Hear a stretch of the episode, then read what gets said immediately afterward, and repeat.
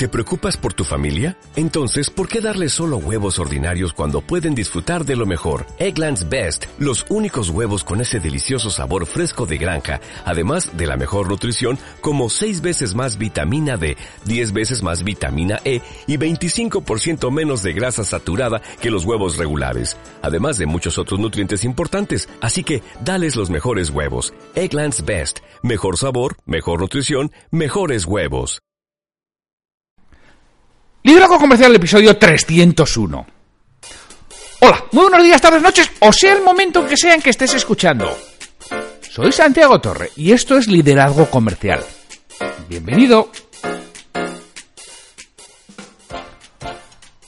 Hoy es el lunes 25 de noviembre de 2019.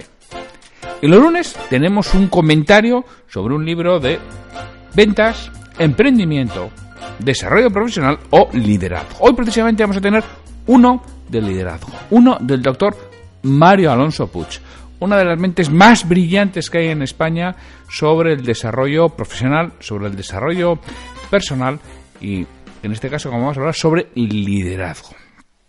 Pero antes de empezar, permíteme que te recuerde que trabajo con responsables de ventas y propietarios de empresa para que sus equipos comerciales consigan vender más y mejor con los mismos recursos y que ellos crezcan profesionalmente gracias a la mentoría, al apoyo, al acompañamiento y sobre todo a la reflexión sobre qué es lo que pueden hacer, qué es lo que deben hacer y desarrollar sus habilidades de liderazgo. Es lo, lo que les ayudo. Y que si queréis contactar conmigo, lo podéis hacer en www.santiagotorre.com barra contactar. Y desde ahí podéis preguntarme cómo os puedo ayudar a vosotros o a vuestro equipo y hacerme cualquier petición, sugerencia sobre lo relativo a los temas de este podcast.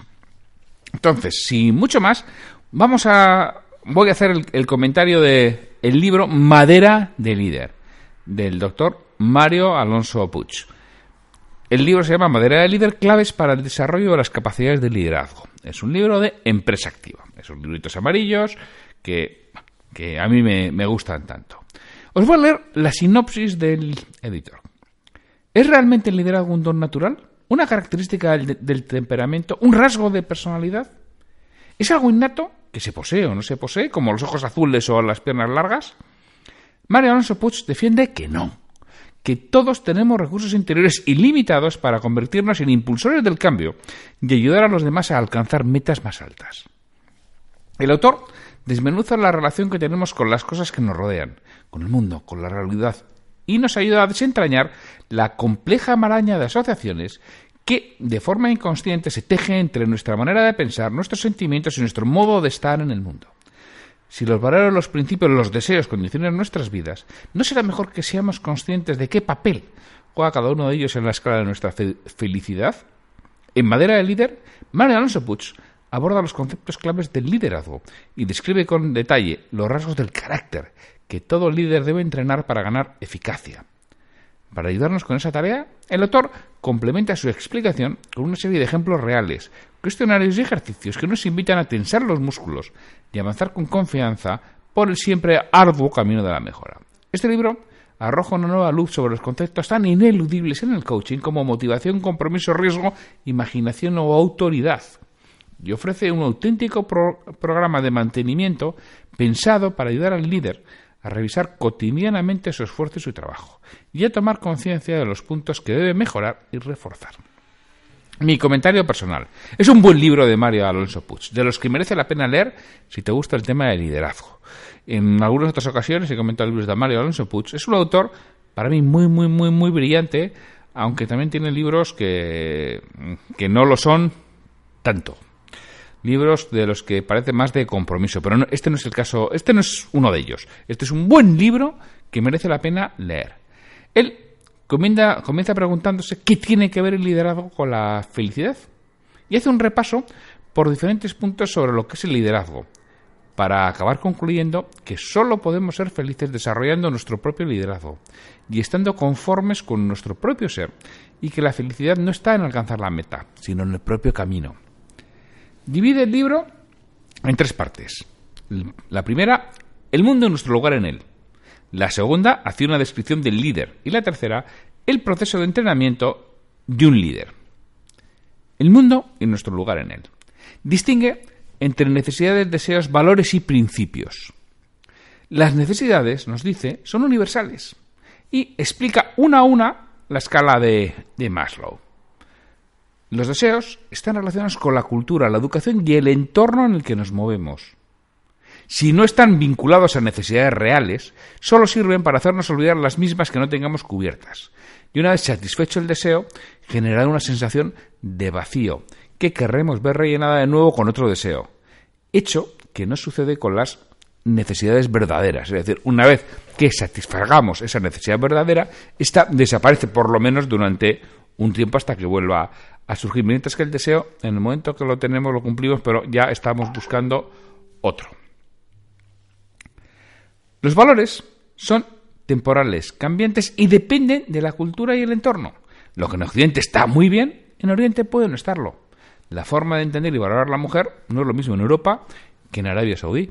No es lo mismo hoy en día que hace 100 años. No era igual hace 100 años que hace 1000 años. Eso es un valor. Los principios, a diferencia de los valores, también son universales y son de origen natural. Reflejan la naturaleza del universo. Son comunes a todas las personas. Es decir, un principio, por ejemplo, es matar a un ser humano, es dañino, es perjudicial, es una acción que no es correcta, que no es buena. El valor es, bueno, sí, pero matarlo en defensa propia puede ser aceptable. Ese es el valor. Pero el principio es que es dañino y va contra natura. Él aplica la pirámide de Maslow a la empresa y nos lo plantea del siguiente modo. La parte más baja de la pirámide es compénsame bien, por favor, que es la primera. La segunda escalón es trátame bien. Es decir, además de compensarme adecuadamente, es decir, factores higiénicos de motivación, salario, condiciones, medios. Eso es compensarme por la labor. Lo segundo es trátame bien. O sea, además de que me compenses, trátame con respeto. Que es otro de los factores mínimos que pido. Ahora, si ni, alcanzo eso, casi, casi ni me importa, ¿no? Después el siguiente es demuestra que te importo. Cuenta conmigo. Aunque solamente sea para preguntarme, pero cuenta conmigo, que es la, la tercera necesidad que tenemos las personas en una empresa. La cuarta, el cuarto escalón es reconoce y utiliza mi talento. Además de contar conmigo, permíteme que desarrolle mi talento, permíteme que haga aquello en lo que soy bueno, permíteme realmente que aporte mi diferencia. Y por último, ayúdame a ver el sentido de lo que hacemos. Que tenga un propósito, que valga para algo más que para ganarme la vida. Son lo que nos plantea que son la pirámide de, de Maslow aplicada a la empresa, que realmente me parece muy buena. ¿eh? Realmente esta parte creo que es genial. Trata a continuación la aplicación de estas necesidades al mundo de la empresa y la importancia, entrando más en detalle en cada una de ellas y explicando el porqué. Repito, algo muy interesante. Y algo muy importante es darnos cuenta de la diferencia entre el mundo real y entre el mundo percibido. No vemos el mundo tal y como es, sino a través de nuestros propios filtros, que son nuestros paradigmas. Si lo que hacemos tiene un sentido, nos da una fuerza superior extraordinaria para afrontarlo. De ahí que está en la parte más alta de la pirámide. Ayúdame a ver el sentido de lo que hacemos. El autor nos relata la obra de Víctor Frankl, El hombre en busca de sentido, y cómo lo explica este autor de forma magistral. Si no habéis leído el libro, os recomiendo realmente que leáis. ¿eh? Víctor Frankl, El hombre en busca de sentido. Fantástico. Aplicada a la empresa, nos resalta la importancia de explicar el para qué se hacen las cosas. Eso ayudará a encontrar la contribución personal que, que aportamos y darle sentido a lo que hacemos. Alonso Puig nos habla de la trascendencia de la meta común. A mí me gusta llamarle global, pero bueno. Y como si todos nuestros esfuerzos van en la misma dirección, se producen sinergias, pero si no es así, se producen grandes pérdidas por ineficiencias. La parte 2 hace una descripción del líder. Nos dice que el líder es alguien que piensa en grande, que no se conforma con lo que tiene o con pequeños ajustes. La visión es otro aspecto esencial. Esta puede basarse en la experiencia, lo que lleva a obtener, más de lo mismo o en la imaginación. no sabrá hasta qué altura puede llegar a volar hasta que no se decide a abrir sus alas. Y si las abres basado en tus vivencias o experiencias, solo llegarás donde ya habías llegado antes. Sal de tu zona de confort, dice él, imagina cosas nuevas y crece. Ya sabéis que a mí la zona de confort me gusta llamarlo zona de certidumbre. La diferencia entre la persona que tiene muy claro el lugar hacia el que quiere dirigirse y la persona que no lo tiene claro es que la primera puede ver los obstáculos como peldaños de un camino que le acercan a su objetivo, mientras que para la segunda son obstáculos que le dificultan la vida. Si no vivimos de acuerdo a nuestra visión, careceremos de un proyecto y de un plan estratégico que nos indique las acciones importantes a seguir y los objetivos a corto, medio y largo plazo que hay que alcanzar. Esto puede llevarnos a reaccionar según la emoción del momento y privarnos de la oportunidad de elegir nuestra respuesta en base al sentido que orienta nuestra vida profesional. Una visión compartida es una ilusión compartida. Si el líder consigue entender qué es lo que motiva a sus colaboradores, no es posible que se genere una visión compartida si el líder desconoce las necesidades, apetencias, necesidades y deseos personales de sus colaboradores. Una vez tenemos la visión, que es una imagen, tenemos que ponerla por escrito, cómo vamos a lograrla y qué valores vamos a respetar. Esto se llama misión y tenerla nos permitirá contrastar en todo momento lo que hacemos y lo que tendríamos que hacer, así como ayudarnos a identificar lo verdaderamente importante, que es lo que nos ayudará a conseguirlo. El líder estará siempre en vanguardia, en cabeza, liderando. Para ello tiene que estar en permanente proceso de desarrollo, tanto formativo como de reinventarse. Describe los atributos del líder. Integridad. Al líder se le sigue por poder o autoridad. Para lo primero solo hace falta que alguien te empodere. Lo segundo te lo ganas tú mismo con tu comportamiento y actitud. El atributo más importante de la autoridad es la credibilidad, que está basada en la integridad de uno mismo. Segundo atributo que nos dice el compromiso. Es otro de los aspectos claves del liderazgo, es lo que nos da fuerzas para seguir y levantarnos cuando sea complicado o nos caigamos. Tiene que estar unido a los valores. Una de las diferencias de las grandes compañías frente a otras es que las primeras tienen unos valores que las rigen y que están interiorizados por toda la organización. Tercer, tercer atributo, motivación. Ser capaz de motivarnos es otra de las esencias del liderazgo. Aquí yo discrepo algo con Mario Alonso Pucci, bueno, ya lo veremos cuando escriba mi libro sobre motivación. Responsabilidad. El cuarto, asumir que somos los principales responsables de lo que nos sucede y no echar la culpa a las demás o las circunstancias. Esa es otra de las características de un gran líder, total y absolutamente de acuerdo con, el doctor Puch. Afrontar el riesgo es el quinto. Nunca avanzaremos si no salimos de nuestra zona de confort. Y una de las esencias del liderazgo es avanzar, para lo que tiene que asumir riesgos. Si quieres descubrir nuevos océanos, tienes que abandonar la seguridad de la playa. Siguiente, aceptar el desafío. La diferencia entre un problema y un desafío solamente es el enfoque. El verdadero líder no ve problemas, ve desafíos. Y el último atributo es imaginación. Hay que estimularla, porque ahí es donde está el verdadero avance, donde nos desligamos de lo que sucedió en el pasado y qué es lo que nos ancla al mismo. Y la última parte es el proceso de entrenamiento de un líder. En esta parte, el autor propone tratar el liderazgo de acuerdo a los siguientes siete pasos. Uno, Evalúe y defina la meta. 2. Defina la mentalidad con que va a afrontarla.